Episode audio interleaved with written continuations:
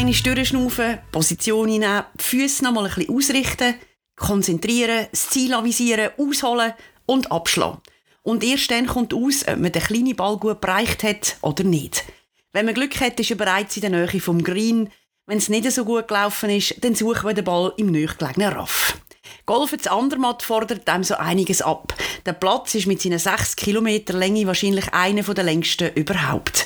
Das heißt, dass man neben dem Golfspiel auch ziemlich weit muss laufen Weil der Platz auf dem Hochtal liegt, sind die meisten Bahnen flach. Nur bei vier von diesen 18 Bahnen muss man darauf laufen. Dafür wird man bei diesen hohen Abschlägen mit einer unbezahlbaren Aussicht ins Urserental belohnt. Herzlich willkommen zum Unternehmenspodcast von der Andermatt Swiss Alps. Hier stellen wir unsere Versprechen auf den Prüfstand. Heute geht es um den Bau vom Golfplatz. Für den Sami Saviris ist der essentiell für die ganze Entwicklung zu Andermatt. Der 18-Loch Golfplatz war eine Bedingung, dass sich der Sami Saviris dazu entschieden hat, zu Andermatt viel Geld zu investieren. Weil dazu viel Land gebraucht worden ist, sind einige Verhandlungen angestanden. Das Land hat nicht nur die Armee, sondern auch private Besitzerinnen und Besitzer gehört. Ein grosser Teil war Landwirtschaft.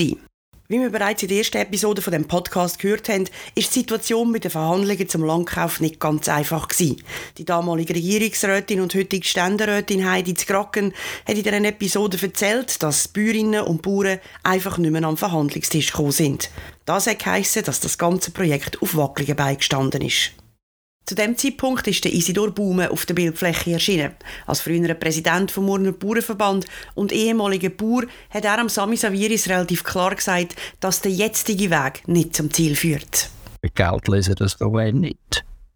Als er dann gesagt hat, machen Sie mir das, und ja, das ist nicht meine Aufgabe, der Regierungsrat. Und dann hat er sich an den Regierungsrat gewendet und der Regierungsrat hat mir den Auftrag gegeben. Nach dem Grundsatz, wo er gesagt hat, muss ich dann beachten, ich bin für keinen von beiden vertrete ich Interesse, sondern ich mache den Auftrag als Lösung. Wo es eigentlich zwei Sachen darauf ankommt. Es muss fair und transparent sein. Oder? Und das Zweite ist, äh, dass ich jetzt zehn Jahre lang stehe und keiner von beiden Seiten müsste hören, ich müsste schlecht behandelt worden oder äh, sie klinken worden. Die landwirtschaftlichen Betriebe sind ganz unterschiedlich aufgestellt. Gewesen. Die einen haben gerade frisch investiert und so natürlich eine Zukunft vor sich. Bei anderen hat sich vom Alter her die Frage gestellt, ob sie den Hof in der Familie weitergeben zum Weiterführen oder ob sie aufgeben wollen. Dann hat es unter den Landbesitzern auch noch die gegeben, die ihr Land an Landwirte verpachtet haben. Die sind teils offener gewesen, das Land zu verkaufen, was eine Gelegenheit war, zu einem natürlichen Marktpreis, äh, wo das Niveau eigentlich äh, vernünftig und korrekt war, äh, das Land zu verkaufen. Und dann hat es derige gegeben, die Bodeneigentümer waren und Gegner vom Projekt Golfplatz. Und die hat es eigentlich nicht interessiert, wie viel Geld bekomme ich für das Land, sondern die haben eigentlich mit der Haltung, wo sie als richtig empfunden haben, einfach nicht Platz machen für einen Golfplatz, statt die Landwirtschaft zu erhalten, wie sie ist. Diese Verhandlungen waren dann ein bisschen zäher. Wir sind am Küchentisch gehockt, also wir, ja, wir können rausgeschickt werden, was ich halt geworden bin ich verloren. Oder davor hat der Schwein ins Loch gemacht. Ja, das, das hat es gegeben, oder? Das habe ich äh, respektiert. Ich etwas von ihnen nicht sein, von mir, oder? Und äh, ja, wenn wir gegangen ist, haben wir wieder gesagt, komm, und schon einmal. Oder kriegst du das Telefon, wenn du gleich willst, mit mir reden Und so bin ich schlussendlich mit allen äh, zum Ziel gekommen. Ein Bauer, der hauptsächlich Pachtland hatte, ist Sandro Daniot. Er hat dieser ganzen Entwicklung pragmatisch entgegengeschaut. Genau, das war eigentlich noch bisschen speziell. Oder? Ich bin eigentlich Landwirtschaft in der dritten Generation. Auch die ganze Ausbildung auf Landwirtschaft gemacht, bis zur Meisterprüfung.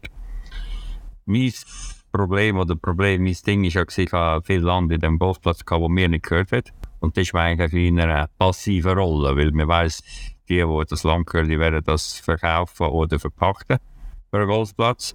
Und meine These war auch nicht, dass ich nur will Ballenberg Bauer werden sondern entweder bin ich Profi oder nicht. Und wenn man über 10 Hektar verloren und durch das habe ich probiert, etwas anderes zu machen. Das war sicher ein grosser Schritt. Gewesen. Sicher am meisten Herz wenn man die Landwirtschaft aufhört, wenn man das ganze Vieh und alles verkauft. Oder? Das ist eigentlich lange Zucht, die man macht, das ist natürlich etwas, wo man, wenn man nicht zu der Landwirtschaft ist, sicher nicht so einfach versteht. Das war sicher der grösste Schritt. Gewesen. Zumindest auf dem Gelände von dem geplanten Golfplatz sind drei landwirtschaftliche Betriebe gewesen. Wenn man die dort hätte wegbringen hätte man sie definitiv ihrer Existenz beraubt. Eigentlich wäre das aber schon eine Fläche gewesen, die man gerne hätte für den Golfplatz erwerben Auch da hat sich der Isidor Baume wieder eingeschaltet. Das Mal hat er die Verhandlungen aber nicht mit dem Bauer geführt, sondern mit dem Sami Saviris. Er hat ihm gesagt, dass es eine Lösung muss geben muss, dass die landwirtschaftlichen Betriebe mit ihren markanten Gebäuden auf dem Platz bleiben können. Und er hat dann persönlich entschieden gegen alle anderen, oder? Sucht eine Lösung, diese Objekte zu umspielen. Und wer hinter die Landschaft läuft, äh, glaube ich, kann mit Befriedigung zur Kenntnis nehmen, dass es enormen hohen Stellenwert hat, dass inmitten vom Golfplatz eine Landwirtschaft betrieben ist und es einen gewissen Unterbruch gibt zwischen Tourismus und Alltag vom Tal. Das war im Saviris dann äh, hoch anzuwerfen, dass er das ernst genommen hat. Ich persönlich bin, bin sicher, dass das der Schlüssel war, dass man es am Schluss äh, geschafft hat. Wo dann das ganze Land für den Golfplatz beieinander war, hat Kurt Rosknecht seine Arbeit angefangen. Er ist Golfplatzarchitekt und hat die Aufgabe gehabt, aus diesen rund 130 Hektaren Land einen 18-Loch Championship Golfplatz zu machen. Es war sehr schnell erkennbar, dass es ein sehr schönes und sehr spannendes, aber auch ein sehr kompliziertes Projekt sein wird. Für einen Bergplatz war es weitgehend flach. Es gab nur in Teilbereichen Höhenunterschiede. Und das macht das Ganze natürlich etwas einfacher zum Spielen. Es wird dann nicht so beschwerlich zum Laufen, was wichtig ist für einen, für einen Touristenplatz. Die Herausforderung, die Kurt Rosknecht und sein Team vor allem hatten, sind die vielen unterschiedlichen Untergründe. Es hat felsige Stellen, aber auch Moore, die bis 6-7 Meter in die Tiefe gegangen sind. Erschwerend dazu sind auch die ganzen Bächli, die von den Betzbergseiten auf den Platz ablaufen. Und natürlich der eher lange Winter. Bereits bei der Planung und dann natürlich in der Umsetzung hat man in Betracht ziehen, dass der Platz während rund sechs Monaten unter einer geschlossenen Schneedecke liegt. All diese Aspekte haben den Bau vom Golfplatz Zandermatt sehr komplex gemacht. Zusätzlich sind ja mittig auf dem Golfplatz die landwirtschaftlichen Betriebe gewesen. Dann hat es ein bestehendes Wanderwegnetz gegeben, im Sommer wie auch im Winter, wo müssen berücksichtigt werden. Aber der Kurt Rosknecht hat für alles eine Lösung gefunden. Ich stelle mir die Arbeit von einem Golfplatzarchitekt sehr kreativ vor. Man hat so eine große Fläche Land vor sich und lässt sich von den Begebenheiten inspirieren. Aber ganz so einfach ist es denn doch nicht. Wenn man eine genaue Untersuchung macht des Geländes, wird vieles von selbst entstehen. Also das heißt, die Flächen, wo Teiche möglich sind, wird ja nicht auf Fels sein, es wird eher im Morgenbereich sein. Also es ist vieles, hängt nicht davon ab von der Kreativität, sondern von einer gewissenhaften Voruntersuchung der bestehenden Geländeteile.